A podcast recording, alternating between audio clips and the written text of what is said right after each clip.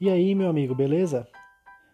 Mano, você já se perguntou, por exemplo, por que a Antártida não sai flutuando desgovernadamente, batendo em outros continentes, já que ela é tipo um iceberg gigante? E não seria melhor se os humanos tivessem duas traqueias, uma para respiração e outra para comer e beber?